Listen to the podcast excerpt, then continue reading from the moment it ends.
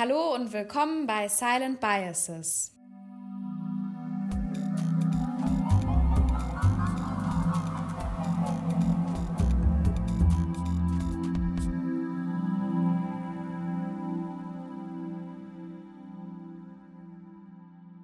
Zurzeit gehen wahnsinnig viele Leute spazieren und draußen wimmelt es nur so von SpaziergängerInnen. Der öffentliche Raum ist der einzige Ort, wo wir gerade andere Menschen sehen. Dabei erleben manche das öffentliche Leben anders als andere. Deswegen möchten wir heute über unterschiedliche Wahrnehmungen, Machtpositionen und Sicherheit in der Öffentlichkeit sprechen. Wir, das sind vier Studierende der Universität der Künste in Berlin. Für dieses Hörstück haben wir Menschen zu ihren Spaziergangserfahrungen befragt und wollen dir zeigen, wie verschieden die sein können, selbst wenn sie in ähnlichen Räumen stattfinden.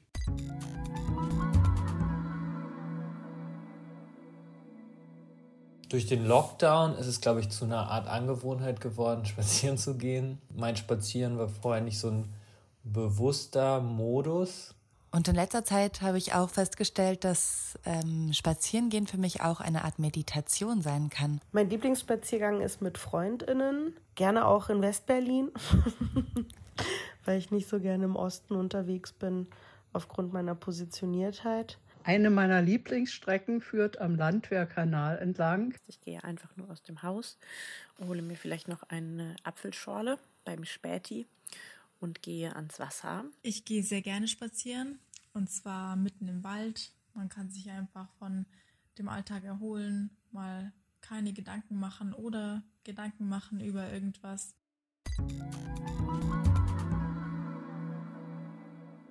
Wenn du möchtest, kannst du auch einen Spaziergang machen, während du dies hörst.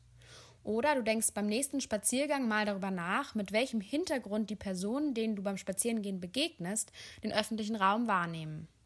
Denn für viele Menschen bedeutet in der Öffentlichkeit zu sein, der möglichen Gefahr einer übergriffigen Situation ausgesetzt zu sein. Dahinter steckt oft Diskriminierung.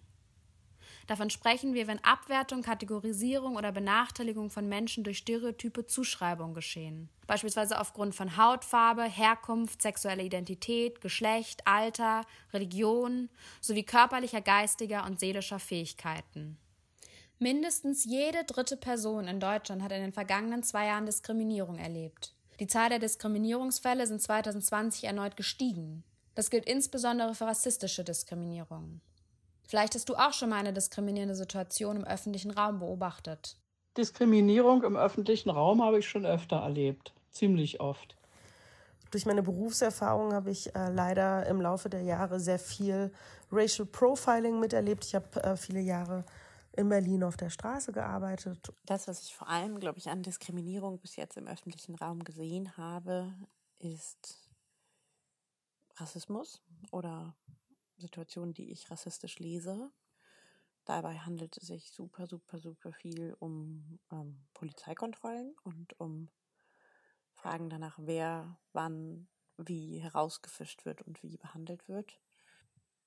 Das ist primär was, was ich mit der Nutzung von ihrer Autorität von Seiten der Polizei lese. Ich habe schon beobachten können, leider auch nicht nur einmal, wie Menschen im öffentlichen Raum diskriminiert wurden. Das waren vor allen Dingen Orte, wo es mir, glaube ich, am bewusstesten war, die ähm, was mit dem öffentlichen Nahverkehr oder dem im Zug und Bahn zu tun hat. Dabei geht es, glaube ich, vor allen Dingen auch um Kontrollen. Ich habe das Gefühl, tendenziell gucken Leute weg. Ich glaube, das Gleiche gilt natürlich auch für so wenn was passiert, dass Leute beistehen. Ich glaube, das ist nicht so selbstverständlich. Die korrekte Art und Weise wäre, die Person darauf anzusprechen, die das machen, oder der Person, der das widerfährt, zur Seite zu stehen. Meine Reaktion darauf ist immer sofort auch die Menschen zu adressieren und auch Bystanders, also andere Menschen, die herumstehen, äh, zu adressieren, dass sie mit äh, eingreifen sollen und dem entgegenzuwirken. Und wenn ich die dann erkenne, diese Situationen, dann ist die viel größere Frage noch für mich, was tun und wie damit umgehen. Vor allem, weil ich ja viele Privilegien habe und meistens in einer Rolle bin als Beobachtende zum Beispiel. Mm, dann frage ich mich, wie ich ohne Opferrollen zu produzieren einschreiten kann. Also nicht als die rettende, tolle weiße Frau, die sich jetzt einsetzt und auch noch Danke dann dafür bekommt, äh, dass sie ja so viel Courage hat. Und das stellt sich für mich wirklich ähm, die Frage, wie ich denn diese Rollen von privilegiert, diskriminiert auflösen kann, ohne quasi wieder von meiner privilegierten Rolle Gebrauch zu machen und sie ja damit auch weiter auszubauen oder zu verstärken.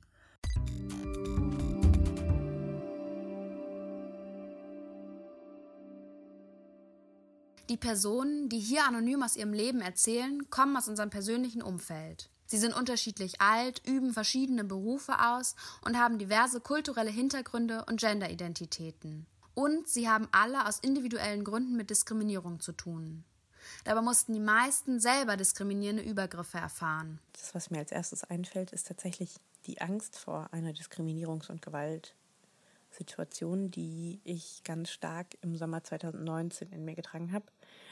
Im Juni 2019 wurde in London ein lesbisches Paar im Bus verprügelt. Das ist über Social Media ziemlich rumgegangen. Und das hat mich irgendwie sehr nachhaltig beeindruckt auf die negative Art, da ich zu dem Zeitpunkt selber irgendwie wieder so rumgedatet habe und gemerkt habe, ah, ich, ich fühle mich nicht sicher und ich fühle mich nicht sicher darin, mit Frauen als Frau gesehen zu werden und irgendwie amorös sexuell gelesen zu werden. Und ich hatte auf jeden Fall eine Situation, wo ich mit einer Person, mit der ich zu der Zeit gedatet habe, wo ich gedacht habe, jemand will uns schlagen, als wir uns geküsst haben auf der Straße und ich extrem zurückgeschreckt bin und sehr ja angefangen habe zu zittern und gemerkt habe, dass dieses dieses Wissen darüber, dass das passiert und dass ich in meinem Begehren oder in meiner in meiner eigenen ähm, ganz privaten Praxis Aufsehen errege und darin Gewalt erfahren kann, hat mich sehr umgetrieben. Ja, und danach habe ich da mit einigen Leuten drüber geredet, weil ich das Gefühl hatte, ich weiß nicht, wie ich sonst loswerden soll. Als, als Sorge. Und ich weiß gar nicht mehr, wie es aufgehört hat, die Sorge, aber es gibt sie nicht mehr so. Und darüber bin ich sehr dankbar, weil mir das zu dem Zeitpunkt sehr große Sorgen gemacht hat, dass das bleiben könnte. Und ich glaube, es ist eine Art von Trotz, die es auch weggeschoben hat. Es gab einmal eine Situation, ähm, ich bin gelaufen und mir wurde von einem Jungen, der relativ jung tatsächlich noch war, und der ist auf Inländern an mir vorbeigefahren mit, glaube ich, zwei anderen Freunden und der hat mir dann auf den Po gehauen. Und ich ähm, habe mich sehr verletzt gefühlt. Ich bin laut geworden, ich bin wütend geworden, ich war perplex, ich war überrascht, ich war, ich wusste überhaupt nicht, wo oben und unten ist. Die haben sich auch totgelacht über mich und sind dann weggefahren. Und meine Mitmenschen haben nichts gemacht. Die haben mich angeschaut, als wäre ich eine Verrückte und sind weitergelaufen. Ja, Rassismus, Diskriminierung, Sexismus, Genderismus widerfährt mir ständig. Ich bin ähm, queer of color und dementsprechend mein täglich Brot. Je nach Bezirk verändert sich die Diskriminierungsform, finde ich. Im Osten habe ich viel äh, mit Rassismus zu tun und ähm, Genderismus. Und in anderen Kiezen ähm, habe ich weniger mit Rassismus zu tun, aber dafür andere Kategorien, anhand dessen ich ähm, verbal, aber auch körperlich irgendwie angegangen werde. Äh, konkrete Situationen gibt es einige. Ich will die gar nicht so äh, nochmal durchleben tatsächlich. Das ist nämlich eine sehr schmerzhafte Geschichte, solche Situationen auch zu schildern. Und die Reaktionen sind sehr unterschiedlich. Wirklich sehr unterschiedlich. Zum einen ähm, höre ich viel von weißen Freundinnen eine Form von Bedauern dann auf der anderen Seite aber auch wiederum von weißen Freundinnen so eine Form von Relativierung und Infragestellung meiner Person und meiner Wahrnehmung nach dem Motto, naja, war das denn wirklich so? Äh, du bist aber auch sehr sensibel. Das ist ja schon merkwürdig, dass dir das ständig passiert und mir nicht. Ich finde es einfach zu anstrengend, äh, mich und meine Lebenswelt immer wieder erklärbar zu machen oder erklären zu müssen. Und ich frage mich mal, ja, dann lest halt ein Buch. Ihr müsst nicht von mir lernen und macht mich nicht zu eurem Problem. Rassismus ist euer Problem, nicht ich. Und von BIPOC, queeren Friends von mir, ist dann halt auch eher so eine Form von Support und die Frage nach, wie können wir uns denn stärken nach solchen Situationen und wie können wir mit dem Schmerz umgehen, wie können wir heilen und so weiter. Also es sind da nochmal echt andere Kontexte. Spontan fällt mir keine Situation ein, in der ich im öffentlichen Raum Diskriminierung erfahren habe. Was vielleicht auch bezeichnend ist, ähm, ich bin weißer heterosexueller Cis-Mann, werde ähm, auch so gelesen. Ich bin Hiwi in einem OP. Ich studiere Medizin und das ähm, ist ein bisschen subtil und gar nicht so direkt spürbar, diese Diskriminierung, sondern zeigt sich zum Beispiel darin, dass die ganze Domäne generell eher männerdominiert ist und deswegen auch von einem irgendwie so männlichen, manchmal auch so irgendwie macho-mäßigen oder so Habitus geprägt. Also der Chirurg spricht manchmal zum Beispiel einfach sehr laut. Und auch der, der, der Rest des irgendwie Verhaltens, also wie er sich bewegt, auch was für Witze gemacht werden, ähm, das könnte ich mir bei mir gar nicht vorstellen und auch nicht vorstellen, dass das irgendwie akzeptiert werden würde, ohne dass äh, hinter meinem Rücken dann komische Kommentare über mein Verhalten gemacht werden würden. Aber bei einem männlichen Chirurgen gehört das irgendwie so zum Verhalten dazu, ist akzeptiert und wird irgendwie auch befördert. Ja, und dann gibt es aber auch noch ähm, Situationen, wo das ein bisschen direkter spürbar ist. Zum Beispiel musste ich ähm, für eine Operation an einem Bein ziehen und dann kam der Kommentar, ja, zieh mal nicht so mädchenhaft. Und in einer anderen Situation wurde ich gefragt, ähm, ja, weißt du denn schon, in welche Fachrichtung du gehen möchtest nach deinem Medizinstudium? Und nein, das wusste ich noch nicht und meinte, ich kann mir alles vorstellen. Und dann ja, denn auch Chirurgie? Dann meinte ich, ja, das ist auch voll noch drin. Ja, willst du denn Kinder? Ich kann mir vorstellen, dass wenn ich ein Mann gewesen wäre, dass ich diese Frage nicht bekommen hätte. Ich habe dann auch gleich geantwortet, ja, Sie haben doch auch Kinder. Zum Chirurgen, das hatte ich nämlich mitbekommen aus den Gesprächen davor. Aber es ist halt dann scheinbar doch nochmal ein Unterschied, ob ich äh, eine Frau bin und in diesen Fachbereich gehen möchte und vielleicht Familie haben möchte oder ein Mann bin. Ich selber bin auch schon diskriminiert worden im öffentlichen Raum. Als Frau, als Alleinerziehende, als Fahrradfahrerin, als ältere Person. Ein Erlebnis fand gerade diese Woche statt und das hat mich sehr schockiert und ich war sehr traurig. Ich war wieder im Tiergarten, fuhr am Landwehrkanal und hatte geplant, den Kon Toilettencontainer am Schleusenkrug aufzusuchen, um noch etwas Zeit zum Zeichnen zu haben. Ich sah aber, dass in der ersten linken Kabine des Damenklos ein Mann saß, der onanierte. Er hatte die Tür halb offen und schaute mich dreist an. Ich habe gerufen, du Schwein, ich hol die Polizei. Allerdings war das Interesse des Polizeibeamten sehr mäßig. Welche Adresse? fragte er. Wusste ich nicht. Im Park gibt es keine Straßennamen und auch keine Hausnummern, aber ich konnte es exakt beschreiben. Kenne ich nicht. Ohne Adresse kann ich leider niemand schicken. Beim dritten Anruf sagte der Polizist phlegmatisch, er habe keinen Streifenwagen frei, da könne man nichts machen. Während des Gesprächs fing ein gut angezogener Mann, in dessen Nähe ich stand und der einen Hamburger oder sowas aß, sich laut an zu beschweren, ich würde ihn durch mein bescheuertes Telefonat beim Essen stören. Männer pinkeln ungeniert an Bäume, wir müssen Angst haben. In jeder öffentlichen Toilette und in jedem Gebüsch kann einer lauern. Wenn du bestohlen wirst, springt dir sofort jeder bei.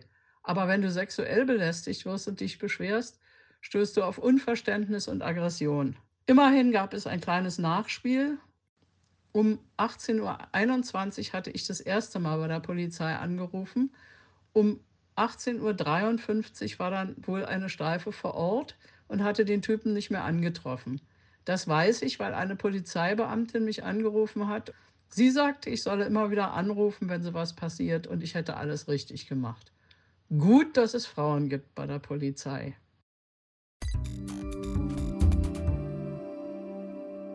Das perfide an Vorurteilen und Stereotypen ist, dass sie nicht bloß als Fantasien einzelner Personen entstehen, sondern strukturelle Narrative sind, die die Gesellschaft oft unbewusst verinnerlicht hat. Und die, wie wir gerade gehört haben, manchmal zu einer echten Gefahr für die Betroffenen werden. Insbesondere für Personen, die in das Bild mehrerer Stereotypen fallen und deswegen mit Mehrfachdiskriminierung zu kämpfen haben. Diskriminierung ist also überall. Und es kann sogar Personen, die selber schon mal diskriminiert wurden, passieren, dass sie wiederum andere diskriminieren. Bestimmt gab es diese Situationen, in denen ich mir meiner Privilegien nicht bewusst war und jemand anders benachteiligt habe oder mich schlicht und einfach quasi vorgedrängelt habe. In der Bar oder im Café schneller bedient werden aufgrund von Weißsein, Frau sein oder Deutsch sprechen und dass sich dafür nicht anstrengen müssen und solche Sachen? Niemals eine bewusste Diskriminierung, ähm, dass ich gesagt habe, also mir gedacht habe, jetzt diskriminiere ich einen Menschen.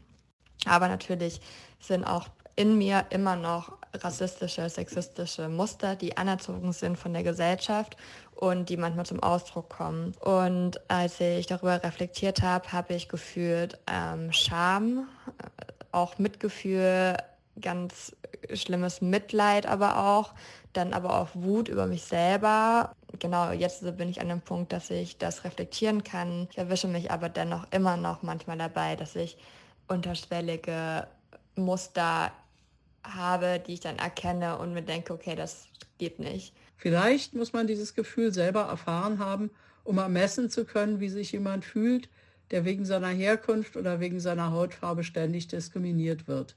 So verhält es sich auch mit Privilegien. Nur wenn du keine hast, merkst du das sehr wohl.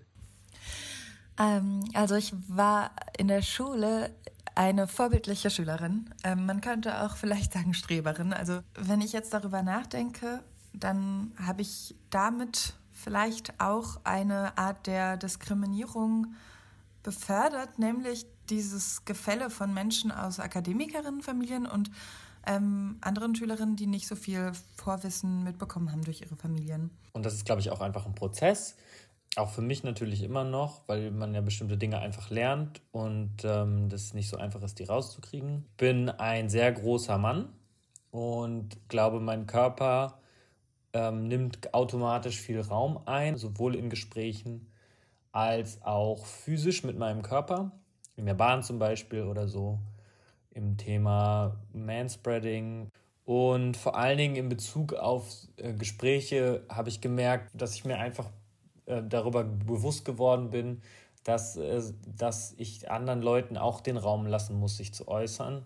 Und da ist es, glaube ich, voll notwendig, dass ich in meiner Position dafür sorge, meine Kolleginnen zu supporten und da vielleicht auch das Gespräch mit meinen Kolleginnen zu suchen, wie das möglich sein kann und wie die überhaupt das möchten und gleichzeitig aber auch zu lernen, mich zurückzunehmen und zuzuhören, weil das, glaube ich, ähm, oft einfach wichtiger ist, als selber zu sprechen. Vor allen Dingen, wenn es auch natürlich um andere Perspektiven geht und Dinge, die ich als Mann gar nicht ähm, beantworten kann, weil sie nicht Teil meiner Lebensrealität sind. Meine ganz persönliche Beschäftigung mit Diskriminierung und Privilegien ist eher musikalischer, künstlerischer Natur und professionell lehre, forsche, referiere, lecture und coache und supervidiere ich genau in diesem Themenfeld seit vielen Jahren. Vor allen Dingen, wenn man so Dinge an seinem Weltbild ändert oder in seiner eigenen Wahrnehmung, sind immer irgendwie schmerzhaft und fühlen sich immer so an, als würde man gegen etwas arbeiten, weil man ja etwas Gelerntes versucht abzulegen. Da ist es, glaube ich, einfach notwendig, dass man da dran bleibt und sich vielleicht auch austauscht, vielleicht auch mit anderen Leuten, die ähnliche Privilegien wie man selber hat, um nicht die ähm, Energien von Personen anzuzapfen, die sich sowieso schon mit ähm, Diskriminierung, die sie am eigenen Leib erfahren, auseinandersetzen müssen. Und dann auch noch Energie an, an, die, an, an die verursachende Person verschwenden müssten.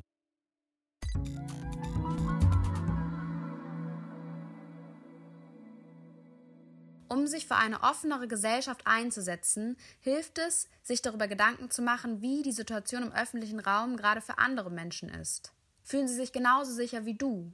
Sind alle Beteiligten gleichberechtigt? Und welche Themen und Fragen sind für mich in diesen Situationen noch wichtig? Natürlich bleiben mir noch Fragen zu dem Thema. Also zum Beispiel, wie bringt man das Thema mehr unter die Bevölkerung, dass sich mehr Menschen damit beschäftigen möchten?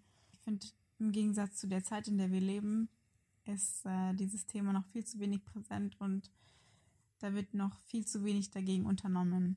Ich glaube, mein persönlicher Umgang mit dem Thema Diskriminierung ist vor allen Dingen auch ein persönlicher Umgang mit meinen eigenen Privilegien und dem Wahrnehmen und Ausloten und ähm, ja, Verstehen, was das eigentlich bedeutet für mich und damit natürlich auch für andere und das in dem System, in dem ich mich bewege.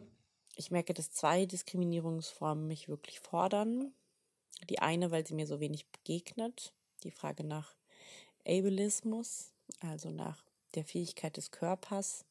Oder ja, doch der Körperfähigkeit und dem darin gelesen und behindert werden, weil das etwas ist, was mir wenig begegnet, wo meine Schnittstellen wenig sind. Und die andere ist die Frage nach Klassismus, die mich sehr fordert, weil es auch was ist, was ich in meinem ganz selbstgewählten Umfeld wenig Schnittstellen gibt und es das Sprechen so stark beeinflusst und die Frage danach, wer mit wem wieso abhängen kann, ganz lapidar gesagt. Eine offene Frage, die für mich häufig bleibt, ist die, wie Menschen animiert werden können, Zivilcourage zu zeigen und auf der anderen Seite, wie TäterInnen gestoppt werden können, diese Unterdrückungsmechanismen immer wieder und wieder zu wiederholen.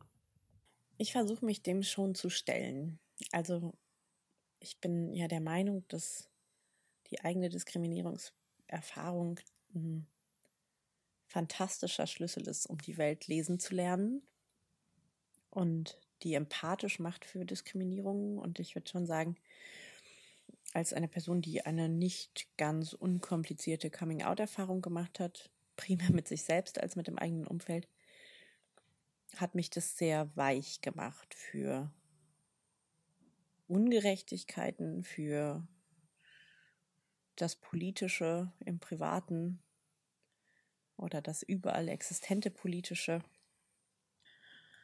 ja, die Frage, die sich mir dann nach so einem Spaziergang durch die Welt, in der all das sich abspielt, stellt, ist tatsächlich die, wie komme ich an die ran, die mir noch so fern sind. Und ich denke, das ist eine transformative Frage, gesellschaftstransformative Frage, die wir uns stellen müssen. Und zwar, ich weiß, es ist ein bisschen abgedroschen, aber in welcher Gesellschaft möchten wir eigentlich leben? Welche Visionen haben wir?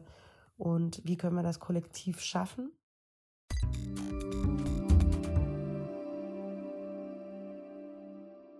Um das zu schaffen, kannst du dir wieder zurück zu Hause überlegen, welches Verhalten willst du ablegen und von welchen Vorurteilen solltest du dich lösen. Vielleicht brauchst du jetzt aber auch einen Moment der Ruhe, um ganz bei dir zu sein. Versuche dich dabei nicht von den gehörten Erlebnissen und deinen Erfahrungen entmutigen zu lassen. Wir hoffen, dass wir dir ein wenig dabei geholfen haben, deinen Blick auf Diskriminierung im öffentlichen Raum zu schärfen und festzustellen, was du an deiner Wahrnehmung auf die Welt verändern möchtest. Vielleicht ja schon bei deinem nächsten Spaziergang.